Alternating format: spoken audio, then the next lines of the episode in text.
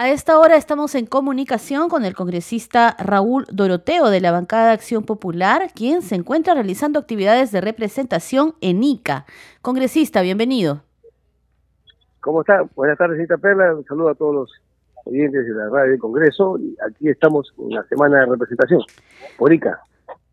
Tenemos entendido que hoy estuvo eh, cumpliendo dentro de su labor de representación también la de fiscalización, visitando obras inconclusas, como por ejemplo la iglesia y otras obras en Chincha Baja. Sí, señorita, efectivamente venimos a cumplir nuestra labor. Había obras que han sido paralizadas y que dentro de la labor de fiscalización hemos querido permitir que puedan destrabarse estas obras paralizadas eh, de la gestión anterior creo que eso nos va a permitir sobre todo que continúen con la labor, sobre todo de la iglesia, ¿no? Que, pueda recoger a, todos los feligreses, ¿no? ¿Se reunió con algunas autoridades de, esa localidad? Sí, hemos estado con el director del INC, con la alcaldesa del estado de Chinchabaja, hemos estado con la consejera regional y eso hemos podido articular para poder levantar estas observaciones y poder darle solución al inicio de esta obra.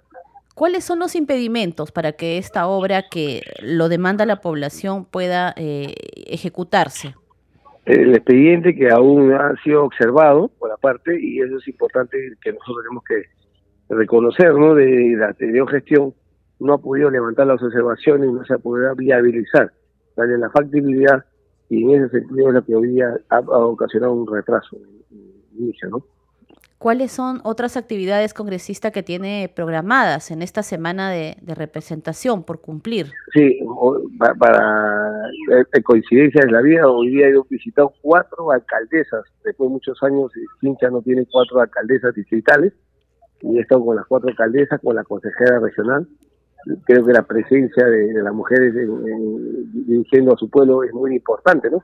He estado con la alcaldesa de Alto Larán, he estado con la alcaldesa de de Tambo de Mora y Chinchabaja, ¿no? Así como el Carmen, que ella nos ha permitido este, conocerlas y sobre todo con las ganas de trabajar. Y esperemos que en las próximas semanas y alguna vez en nuestro retorno poder viabilizar e impulsar sus, proyectos que tanto hacían los, los, hermanos de Chincha, ¿no? Sí, ¿y cuál es un poco la situación ahí, congresista, en relación a estas manifestaciones que se están produciendo en el país? Sí, bueno, eh, aquí en mi región, en Ica, eh, todavía eh, las cosas están con calma, sobre todo yo, yo estoy todavía al inicio de la parte de la región Ica, estoy entre el límite de Cañete con Chincha, ya, ¿no? Hablando de mi ubicación, Chincha está tranquilo, Pisco también está tranquilo, tengo información a través de la Policía Nacional que me estoy desplazando con tranquilidad en la carretera, esperemos que continúe así en beneficio de la población, ¿no? Y hacemos un llamado a los demás hermanos peruanos de diferentes regiones del país a que se sumen a la paz, a la tranquilidad y podamos trabajar en conjunto en beneficio del país.